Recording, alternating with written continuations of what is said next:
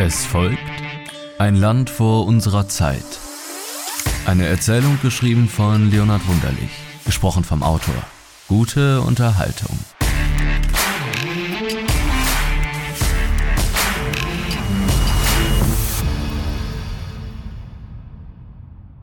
Die Lider der Augen öffneten sich und fielen doch gleich in schläfriger Haltung wieder herab.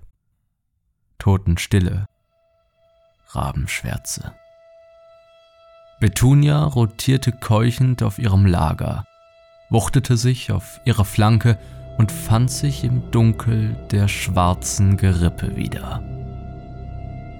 Eine dunkle Grotte von grotesk angeordneten Stalaktiten und Stalagmiten, die nicht nur in die vertikale, sondern als wollten sie ihrer Natur und der physikalisch bedingten Fallrichtung des sie gebärdenden Wassers spotten, sich ebenso in die Horizontale erstreckten. Manche erhoben sich von dem einstigen Parkett aus in die Höhe, andere starrten von den Wänden des endlosen Zimmers. Konturen konnte kein Auge erkennen, und doch ragten jene toten Gebilde deutlich hervor und der Liegenden entgegen. Ein luftleerer Raum, erfüllt von einem eisigen Wind, der jene umzog, doch kein Stoff, keine Flamme einer Kerze, käme einer auf die wahnwitzige Idee, eine Kerze in dieser Dunkelheit zu entzünden und jene so dem aussichtslosen Kampf, ihrem tödlichen Schicksal in dieser Dunkelheit zu überlassen, durch einen Luftzug aufflackern würde. Manches bog sich grazil wie eine aus dem Brustkorb entkernte Rippe, anderes schlang sich kunstvoll umeinander, wie nur Elle und Speiche und Waden und Schienbeinknochen es einander antun. Die Liegende war gebettet in eine Palisadenfestung, in einen antiken Tempel, dessen Säulen bis in himmlische oder höllische Gegenden aufzustreben gedenken. Ein schriller Schmerz durchzog das von Arthrose und Arthritis malträtierte Knie der Dame bis hoch in den Rücken, so dass sie unter energischen Krämpfen des Körpers eine Brücke baute, wenn auch eine solche, die unter widrigen Wetterbedingungen äußerst baufällig in sich bereits zusammengesackt war und wohl nur noch dem Abriss ein Objekt der Begierde darstellen konnte. Altes Holz hatte unter dem unbarmherzigen Einfluss der täglichen Sonne und ihrer Wärme und der nächtlichen Kälte in Tau oder Niederschlag seine natürliche Widerstandsfähigkeit und Beständigkeit eingebüßt und war porös geworden, vom elenden Nass biegsam und aufgedunsen wie ein Schwamm. Nachdem sich die Sterne vor den Augen lichteten, fand sich die Dame Betunia in der verlassenen Wüste von Knochen wieder. In einem Land vor unserer Zeit, in dem urzeitliche Wesen längst verkommen waren und einzig ihr knöchernes Gerüst, an dem jedes Fleisch, jedes Leben nunmehr fehlte, von dem lang schon Vergangenen zeugte. Die Umgebung wirkte abstrakt. In der von Würmern und Motten beinahe völlig zerfressenen Bibliothek ihrer Erinnerung stöberte sie vergeblich nach den Geschehnissen, die im Vorhinein sich abgespielt haben mussten. Ein emsiges Blättern durch die dicken Nachschlage und Übersichtswerke und Bibliothekskataloge in denen die eine Seite in ihrer Unbeschriebenheit der nächsten glich, blieb ergebnislos. Petunia hatte am vorigen Nachmittag eine ganze Weile mit ihrer Tochter bei Kaffee und Kuchen gesessen. Die Zusammenkunft beider hatte ein jähes, aber friedliches Ende gefunden, nachdem die Tochter die langen Sätze über ihre Arbeit beendet, aufgeschaut und die Mutter mit herabhängendem Kopf schlafend auf eine weiche Unterlage von Kirschsahne und Mandelsplitter gebettet wiederentdeckt hatte. Petunia war auf das Bett verstaut worden, man nahm ihr Pantoffeln ab und tat ihr zugleich eine wärmende Wolldecke sowie eine dampfende Wärmflasche an, und kehrte so dann in die Heimat zu den vorrangigen Erwerbstätigkeiten zurück. Bevor Betunia vollkommen in Tiefschlaf verfallen war, arbeitete ihr Hirn noch fieberhaft daran, das soeben Erfahrene wieder zur Unkenntlichkeit zum Unerfahrenen zu eliminieren, Gedanken und Gesprächsfetzen ins Krematorium des Vergessens mit flinken Spatenstichen und bewundernswerter Arbeitsmoral zu schaufeln. War dies gewissenhaft vollzogen, übergab man sich schlafhaftem Siechtum.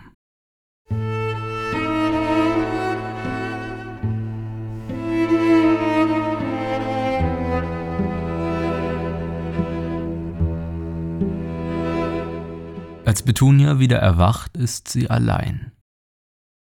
Die Brut ist inzwischen aus dem kindlichen Nest ausgeflogen und betätigt sich draußen in der Welt weitaus wichtigerer Dinge, als der Mutter bei ihrem geistigen Ableben beizuwohnen.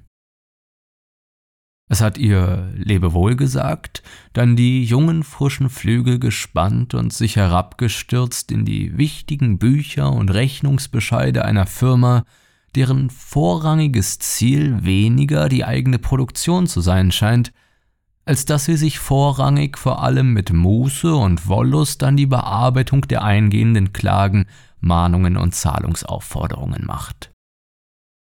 Dort sitzt die Tochter nun und stempelt und schreddert, vernichtet Kaffee und Gebäck in rauen Mengen, deren Rechnung sie wiederum in einigen Tagen zu erledigen haben wird. So geht ihr die Arbeit nie aus und sie muss der Mutter nicht beim Dahinschwinden zusehen. Tut vielmehr selbiges.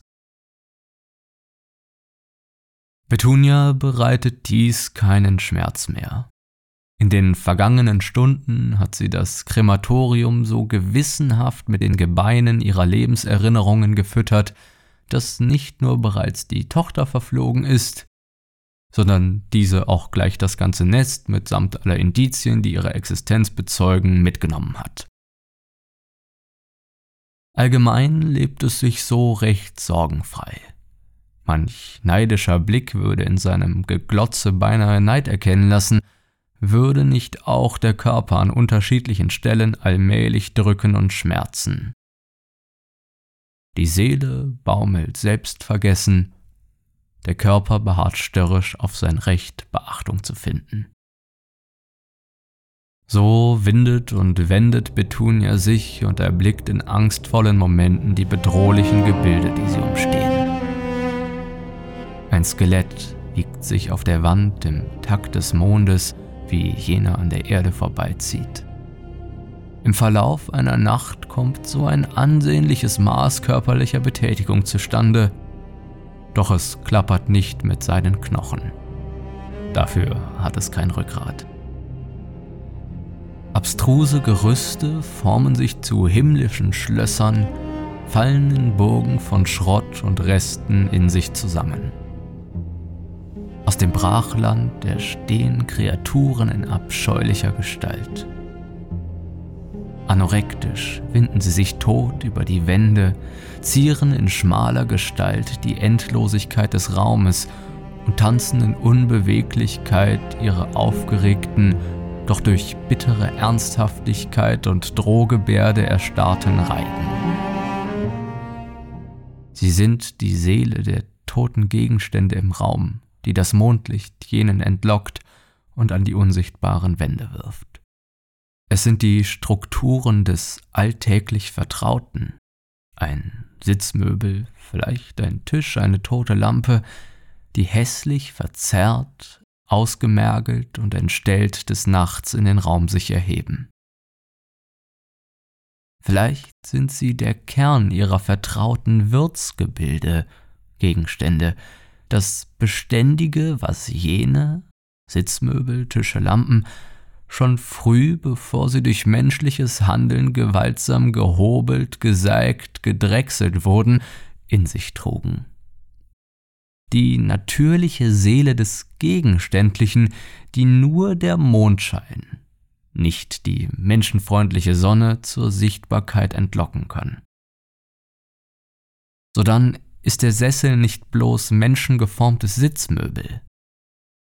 Er ist Parasit, der sich natürliche Ressourcen, Wolle, Holz, Eisen, dienlich macht, um wiederum dem Menschen untertan zu sein. Dieser Parasit entlockt dem Natürlichen nur das Vorzügliche, die guten Bissen und verzehrt sie, um in eine vom Menschen erwünschte Gestalt zu erwachsen. Nur des Nächtens tritt das verzerrte Natürliche, durch den Mond befähigt, wieder heraus und nimmt zurück in Besitz die durch den Menschen besetzte und zu seinem Diener gemachte Welt. Die Seele alles Menschlichen löst sich heraus, entzieht sich menschlichem Einfluss und entflieht in die Welt, das Endlose, losgelöst von menschlicher Zeitrechnung und Raumwahrnehmung zum grausigen, doch natürlichen starren Tanz. Es ist das einstige, vormenschliche, natürliche, dinosaurisch die Welt bevölkernd, gar die Welt seiend in einem Land vor menschlicher Zeit. Doch nicht lang, ein paar Milliarden Jahre, dann stürzt der Menschenkomet in grauenhafter Wucht in das Weltliche und vernichtet es, solange der Mensch besteht. Dinosaurier vergehen, bloß noch das tote Gerüst aus Knochen von ihnen zeugend, bis auch dieses zu Öl komprimiert vom Menschen untertan gemacht und zum Antrieb seiner Höllengefährte missbraucht wird. Doch des Nächtens findet die Welt in ihre natürliche Gestalt zurück.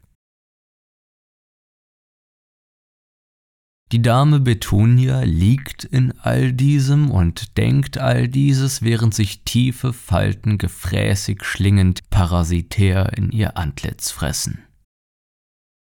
Sie blickt, soweit ihr das die grauen, starren Augen erlauben, in die Endlosigkeit starr tanzender Seelen.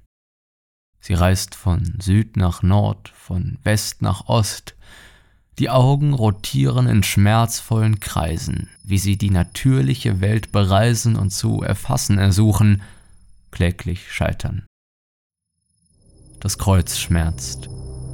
Sie liegt auf einer hohlen Bank. Die toten Seelen tanzen durch den Raum um sie her. Sie erschaut hohe Gebilde, knöcherne Gliedmaßen und stockt an einer schaurigen Leiche. Inmitten des Reigens glaubt sie Unregelmäßigkeit zu erspähen. Auf einer Lichtung des Waldes toter, lebendiger Seelen und schemenhaft erkennbarer Körper schwebt einer, der von den anderen umtanzt zu werden scheint. Unter Schmerz zu zerreißen drohenden Spannungen der Bänder strebt Betunias Arm in die Höhe des Zimmers. Die Schulter dreht sich ächzend aus ihrer Verankerung um ihren Fortsatz in die Höhe zu bringen.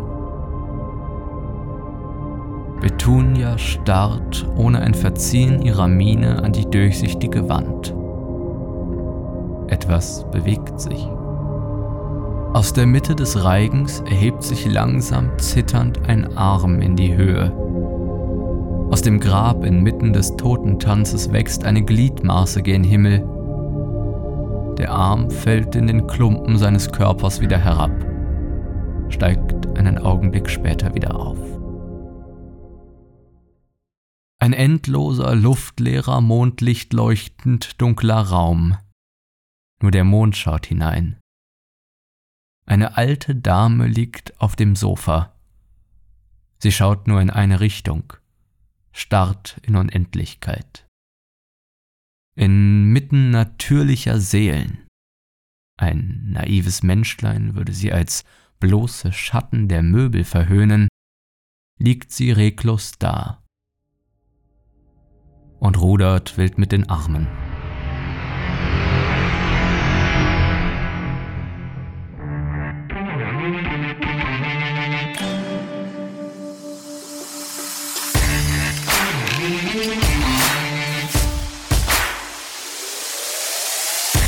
Sie hörten Ein Land vor unserer Zeit. Eine Erzählung geschrieben von Leonhard Wunderlich, gesprochen vom Autor. Zusatzinformationen finden Sie in den Show Notes. Sollte Ihnen das Gehörte gefallen haben und Sie haben nun Lust auf mehr, folgen Sie dem Podcast doch, um nichts mehr zu verpassen. Weitere Hintergründe finden Sie auf der Instagram-Seite dieser Show unter @toxiety-podcasts.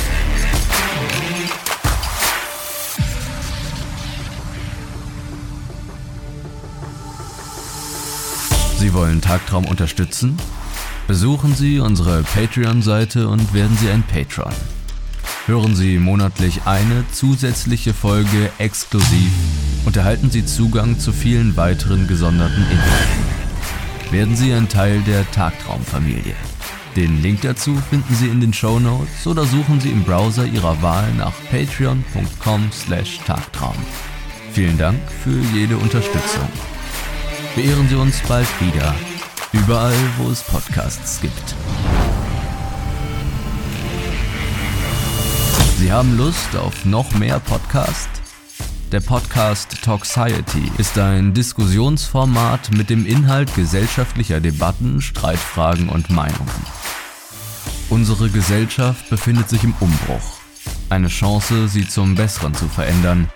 Aber wie kann das geschehen? Was sind die gegenwärtigen Probleme? Wie können wir diese lösen? Und was hält uns davon ab? Nicht selten kommt es bei diesen essentiellen Fragen zu Kontroversen und harten Konfrontationen. Toxiety ist auf der Streaming-Plattform Ihrer Wahl verfügbar.